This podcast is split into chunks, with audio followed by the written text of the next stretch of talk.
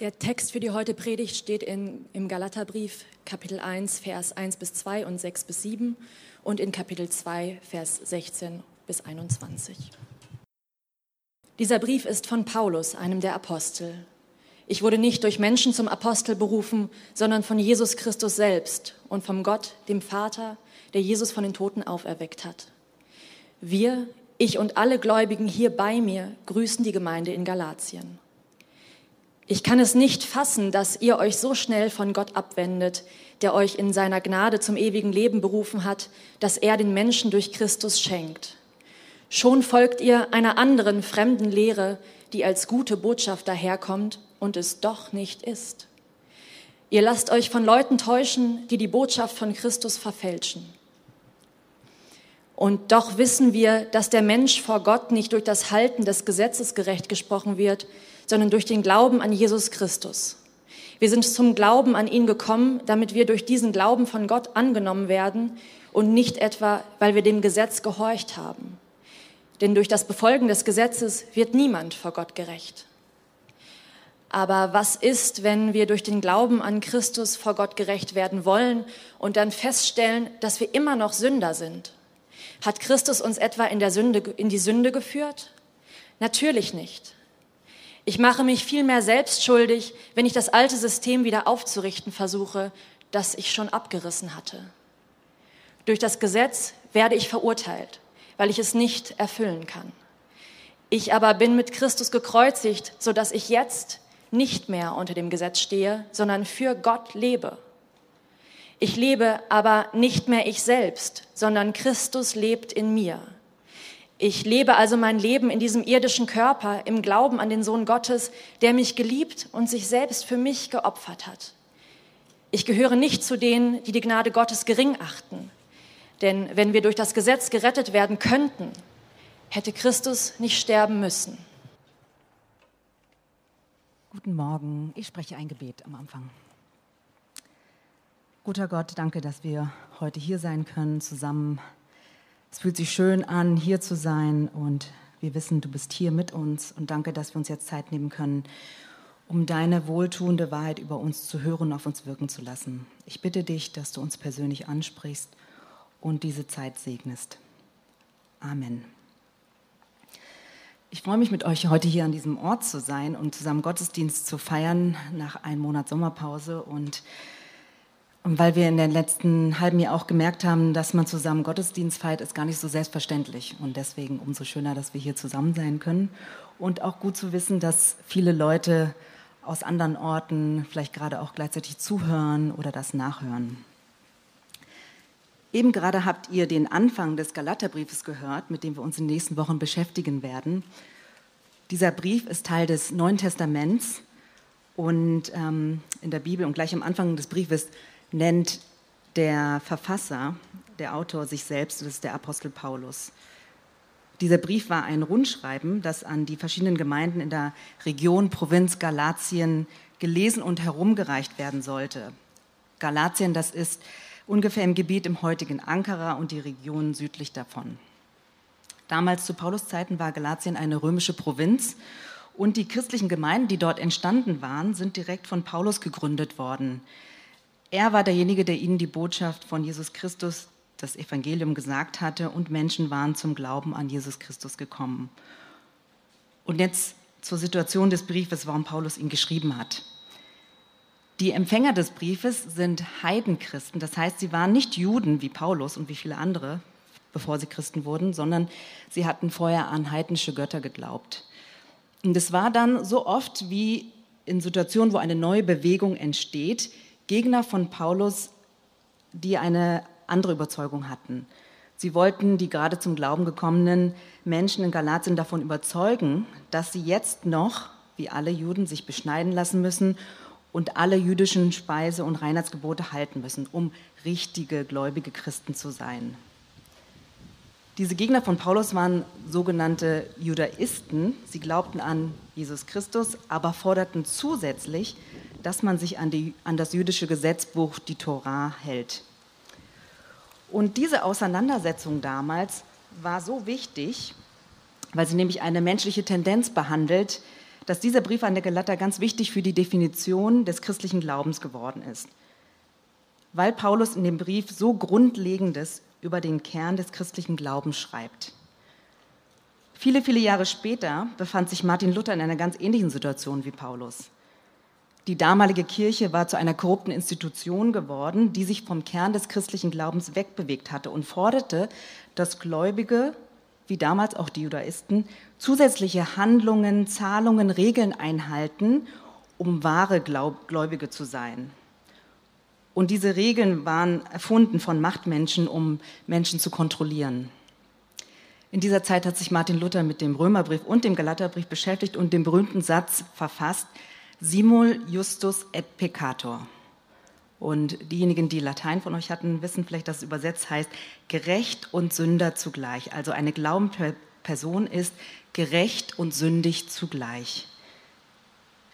Was Luther damals damit meinte, war, dass unsere Identität nicht in dem gründet, was wir selbst tun oder nicht tun. Sie gründet auch nicht in unserem Urteil über uns selbst. Sie gründet vielmehr in dem, was Gott in uns sieht. Hier im Berlin-Projekt, wenn wir das Evangelium, die gute Nachricht über Jesus Christus beschreiben, sagen wir das oft so. Ich bin egoistischer und destruktiver, als ich mir jemals hätte vorstellen können aber gleichzeitig bin ich von Gott geliebter und angenommener, als ich mir jemals hätte erträumen können. Und an diesen Kern des christlichen Glaubens erinnert Paulus die Galater und betont die Wichtigkeit. Und so sind diese Gedanken von Paulus eine hilfreiche und gute Erinnerung für alle, die den Glauben leben oder kennenlernen wollen. Und so hoffe ich auch für uns heute Morgen. Ich möchte mit euch über zwei Dinge sprechen. Erstens, Gottes gnädiger Blick auf uns und wie wir selber auch einen gnädigen Blick auf uns selbst und auf andere bekommen können. Gottes gnädiger Blick auf uns und ein gnädiger Blick auf uns selbst und andere. Gottes gnädiger Blick auf uns. Drei Begriffe, die für den Galaterbrief ganz grundlegend sind, können wir in diesem einen Abschnitt lesen.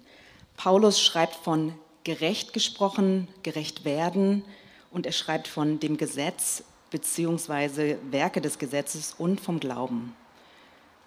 In Vers 16 wiederholt er dreimal einen allgemeinen Glaubenssatz, nämlich, dass der Mensch nicht aufgrund von Einhalten von Geboten vor Gott gerechtfertigt wird oder angenommen wird. Für uns heute klingen diese Begriffe gerechtfertigt werden, gerecht gesprochen werden, erstmal kryptisch und wir können nicht so schnell was damit anfangen. Die Formulierung gerecht gesprochen werden oder gerechtfertigt werden waren aber in Paulus Kontext zu seiner Zeit vertraute Formulierungen aus dem Alten Testament. Im Alten Testament bedeutet gerechtfertigt werden so viel wie als gerecht gefunden werden, als gerecht dastehen vor Gott. Als gerecht dastehen vor Gott bedeutet im Alten Testament, dass Gott am Ende darüber entscheidet, ob ein Mensch aufgrund seines gelebten Lebens als gerecht bestehen oder nicht bestehen kann. Und Paulus sagt hier ganz deutlich, dass kein Mensch aufgrund, wie er oder sie sein eigenes Leben gelebt hat und, und wie gut oder schlecht jemand sich verhalten hat, vor Gott bestehen kann. Was bedeutet das? Vielleicht ein bisschen besser zu verstehen, wenn man das so sagt. Es bedeutet, dass unser Wert als Mensch, unser Geliebtsein von Gott, unsere Identität nicht davon abhängt, ob und wie gut wir etwas tun unser Leben gestalten und auch nicht davon, wie wir uns selbst beurteilen, sondern von dem, wie Gott uns sieht. Und er sieht uns an mit seinem gnädigen Blick. Nicht nur zu Beginn des Glaubens, sondern fortwährend. Das ist die Rechtfertigung durch den Glauben, an die Paulus die Galater ganz stark erinnert hier in diesem Brief. Dieses Wort Rechtfertigung ist nicht ganz einfach zu verstehen. Ähnliche Worte oder Synonyme sind Entlastung, Berechtigung, Legitimation, Anerkennung. Und man kann es auch wie einen Freispruch verstehen, eine Begnadigung.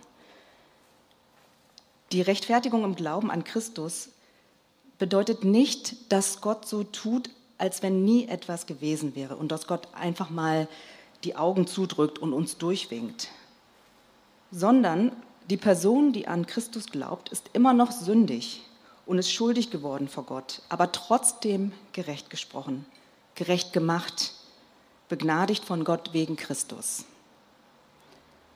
Jetzt habe ich gerade das schwierige Wort Sünde verwendet, mit dem wir heutzutage wenig anfangen können. Beziehungsweise ist Sünde missverständlich und wurde auch von der Kirche missbraucht. Was meint Paulus damit, wenn er von sündig und ungerecht spricht und dass der Mensch von Gott gerecht gemacht wird? So wie Sünde im Alten Testament beschrieben wird, bedeutet es nicht nur, so wie wir es oft verstehen, nur das Übertreten von Geboten und unmoralisches Verhalten, sondern als erstes die Abwendung von der Gemeinschaft. Die Bibel beschreibt den Menschen als ein Geschöpf in Gemeinschaft und von Gott dafür bestimmt, in einer lebensfördernden Gemeinschaft, die heilsam ist, im Einklang mit sich, mit Natur, mit anderen Menschen und mit Gott zu leben. Der Mensch ist also immer in Beziehung und nicht für sich selbst. Und wenn dieses Beziehungsgefüge in die Brüche geht, ist das Leben des Menschen selbst gefährdet. Daher bedeutet Gerechtigkeit und gerecht Leben in der Bibel immer ein Verhalten, das der Beziehung entspricht oder gut tut. Daraus kann man verstehen, was mit sündig und ungerecht in der Bibel gemeint ist. Es bedeutet nicht nur ein konkretes unmoralisches Verhalten, sondern ist im Kern eine Verletzung der persönlichen Beziehung. Das heißt, Sünde hat vordergründig die Bedeutung, dass ein hat, hat nicht vordergründig die Bedeutung, dass ein Gebot übertreten wird, sondern bedeutet vielmehr die Abwendung von der Gemeinschaft und im, im Kern Trennung von Gott. Das ist ganz wichtig zu verstehen über den Begriff Sünde, damit wir nicht nur dadurch reduzieren auf das Übertreten von Geboten. Und die gute Nachricht des Evangeliums in Christus ist, dass der Mensch nicht mehr von sich aus versuchen muss, diese verschiedenen Beziehungen und Bezüge wieder in Einklang zu bringen, was wir eh nicht schaffen, sondern dass in Christus der gnädige Blick von Gott uns geschenkt wird. Wir werden aufgenommen, obwohl Realität ist, dass wir jede Menge destruktive Dinge uns selber und anderen ständig antun und somit unsere ursprüngliche Bestimmung von Gott her und die Beziehung zu Gott verletzen. Aber das, was uns Gott in Christus schenkt, ist Freispruch zum Leben im Einklang zu den Beziehungen, in denen wir stehen zu uns, zu anderen, zu Gott, zur Natur. Es ist ein Geschenk, ein neues Leben, das seine Kraft und seinen sicheren Raum und sein Ziel in der Gemeinschaft mit Gott sucht. Sozusagen zurückzukehren zu unserer ursprünglichen Bestimmung und Heimat. Und dieses Leben macht Gott für uns möglich durch den Glauben an Jesus Christus, durch die Verbindung mit ihm. Das ist auch damit gemeint, wenn Paulus später schreibt hier im Abschnitt, dass nun nicht er mehr lebt, sondern Christus in ihm. Was bedeutet das dann für einen Christen oder eine Christin konkret? Es bedeutet nicht, dass alles komplett anders ist, sondern eher, dass die Perspektive auf uns und unser Leben eine andere ist. Es, ist, es bedeutet nicht, dass ich ab sofort nicht mehr egoistisch bin und andere niemals verletze. Und davon können wir bestimmt alle und ich selbst äh, auch bestätigen, dass es nicht der Fall ist. Aber der Unterschied ist, auf mir ruht der gnädige Blick von Gott und das ist die neue Perspektive auf mich. Das meint Luther mit sündig und gerecht zugleich. Ein Christ zu werden bedeutet nicht ein besserer Mensch zu werden. Christ zu sein bedeutet, dass die destruktiven Dinge uns nicht mehr verurteilen, runterziehen und bestimmen müssen. In Vers 17 geht Paulus auf eine Kritik seiner Gegner ein, die uns vielleicht auch einfällt. Die gegnerische Seite kritisierte, dass wenn die Rechtfertigung, also das Angenommensein bei Gott, die Verbindung zu Gott, allein durch den Glauben an Christus kommt, dass das Menschen eher davon abhält, Gottes Willen zu tun. Im Sinne von, es ist ja eh egal, was ich tue. Und sie sagten daher, es ist notwendig, das alte System beizubehalten, also nach Gesetzen leben und die jüdischen Vorschriften einhalten für ein richtiges, gottgefälliges Leben. Und dagegen argumentiert Paulus ganz stark und sagt natürlich nicht. Und Paulus spricht hier ein soziologisches Problem an, was seine Gegner dann zu einem Glaubensproblem gemacht haben. Sie wollten eigentlich eine menschliche Orientierung, ein Maß, an dem man messen kann, ob ein Mensch gut oder schlecht gerecht oder sündig vor Gott lebt. Ich glaube, das Problem, was sie hatten, wenn sowohl Juden, Christen und Heidenchristen alle gleich durch den Glauben an Christus gerechtfertigt werden, dann gibt es, nachdem sie Christen geworden sind, auch keinen Unterschied. Und das gefiel ihnen nicht. Sie wollten, sie wollten das lieber für sich selber kontrollierend im Griff haben, um sich sicher und besser zu fühlen. Das klingt vielleicht absurd im ersten Moment, aber vielleicht doch nicht so fremd. Ist das vielleicht auch etwas, was wir in uns selbst wiederfinden? Tendenzen und Nuancen davon. Versuchen wir das nicht gewisserweise auch nach Maßstäben und Messlatten zu suchen, an denen wir uns selber und andere messen können, wie gut wir gerade dabei sind. Ein Beispiel. Es wäre so, als wenn ich sagen würde, Menschen, die christlich aufgewachsen sind, haben einen Vorsprung oder sind besser als diejenigen, die erst später zum Glauben ohne Vorwissen oder Vorprägung gekommen sind. Die müssen erst die richtige Art und Weise, wie man sich christlich verhält, lernen, wie man Beziehungen lebt, was man sagen darf, was nicht, um dann als richtige Christen zu gelten. Dieses Denken geht aber total gegen das, was das Evangelium meint und das Schwierige und Problematische dabei ist, was von den richtigen Verhaltensweisen aber wirklich zum christlichen Glauben gehört und was davon eher unsere christlich sozialisierte Gewohnheit ist, so wie wir es kennen und was wir gewohnt sind, wie ein, christlich, äh, wie ein guter Christ sich verhält. Da fallen euch vielleicht so einige Do's und Don'ts ein. Bei Gott gilt aber ein ganz anderes Prinzip. Das Evangeliumsprinzip besagt, dass wir dieses alte System, dieses Leistungssystem nicht wieder aufrichten können. Was eh vorher nie von den Menschen selbst erfüllt werden konnte, es gilt nicht mehr. Durch den Glauben an Christus sind wir bei Gott aufgenommen und es gibt keine Messlatte, woran ein Christ oder eine Christin gemessen wird. Ich habe mal überlegt, wie man das auf eine gesellschaftliche Ebene bringen könnte.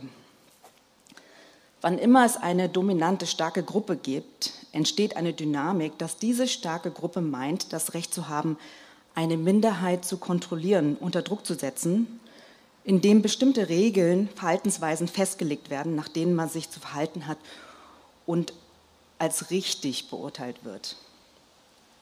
Und ich musste da konkret daran denken, wie wir mit Menschen umgehen, die noch nicht lange in Deutschland leben und was wir von ihnen verlangen und erwarten, dass sie sich deutsch, also richtig verhalten, damit sie hier akzeptiert sind. Anstatt eher darauf zu achten, auf welcher Grundlage Menschen in Deutschland, in unserer Stadt oder in unserer Stadt passend zu ihrer Kultur und ihrem Hintergrund leben können und unser eigenes Privileg als deutsche Staatsbürger und Staatsbürgerinnen als ein Geschenk zu sehen, was wir eh nicht beeinflussen konnten. Das wäre eine Haltung, die sich von Gottes gnädigen Blick auf uns inspirieren lässt und auch unseren eigenen Blick auf andere gnädig werden lässt. Zweitens ein gnädiger Blick auf uns selbst und, und, und auf andere. Gottes gnädiger Blick auf uns, dass er uns angenommen hat und uns ein Leben in Freiheit mit ihm geschenkt hat, das ist vielleicht ein ganz anderer Ansatz, das Leben zu leben, wie wir es oft gewohnt sind frei zu werden von der Getriebenheit und der Sorge, wir müssten oder könnten unser Leben selbst rechtfertigen und für seinen Wert und Sinn aufkommen. Alles nur in unserer Hand haben, alles kontrollieren müssen. Und Gottes gnädiger Blick auf uns kann uns helfen und uns dazu bringen, auch einen gnädigen Blick auf uns selbst einzunehmen. Er hilft uns ehrlich und demütig zu werden, zu sagen und anzunehmen, ich bin selber fehlbar und destruktiv und verletzend und egoistisch und gleichzeitig unendlich geliebt, angenommen und wertvoll. Und dieser gnädige Blick auf uns selbst macht uns demütig und mutig zugleich. Wenn wir wissen, dass wir verletzlich und nicht perfekt sind, aber trotzdem geborgen und sicher und geliebt sind von Gott, dann kann uns das stark machen, freisetzen für uns und andere, uns in der Welt, in unserer Stadt oder Nachbarschaft einzusetzen. Wir müssen uns nicht mehr beweisen, um uns wertvoll zu fühlen. Und wir haben auch nichts mehr zu verlieren an Reputation.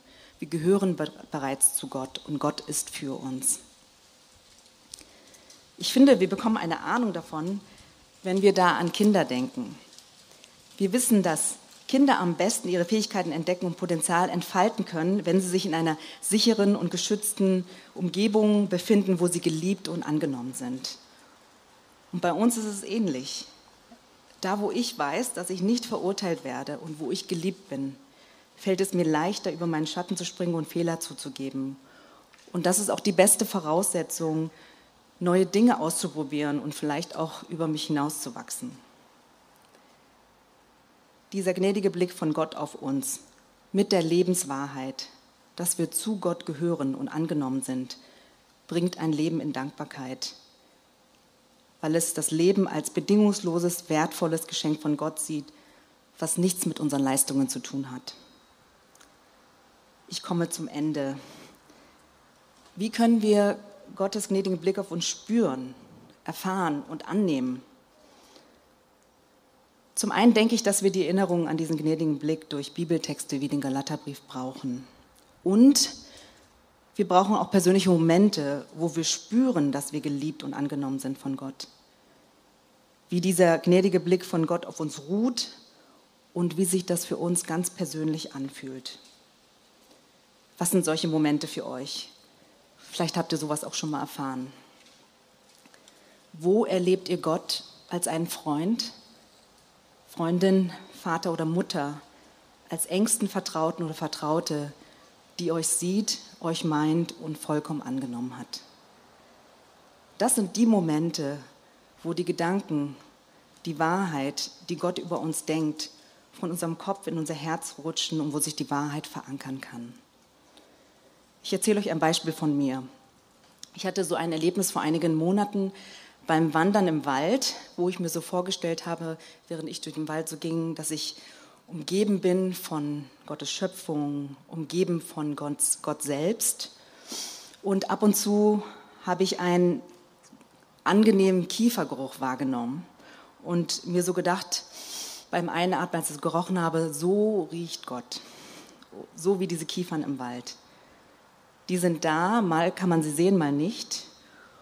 Ähm, aber sie sind da. Und mal nehme ich den Geruch wahr, stärker und mal nicht aber sie sind da und ich kann sie riechen.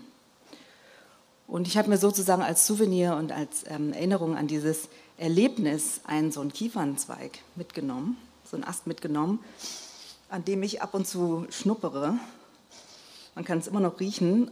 Und dann denke ich daran, so wie ich diesen Geruch wahrnehmen kann, so ist auch Gottes liebevoller Blick für mich immer da.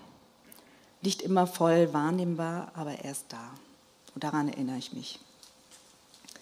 Vielleicht ist es auch so eine Art, wie ihr Gottes gnädigen Blick auf euch erlebt und auf euch wirken lasst. Oder vielleicht durch Gespräche und Gebete mit Freunden, mit anderen, die glauben. Oder mal auszuprobieren im Gebet, wenn wir uns wie meistens fragen, am Anfang des Gebets, was will Gott von mir?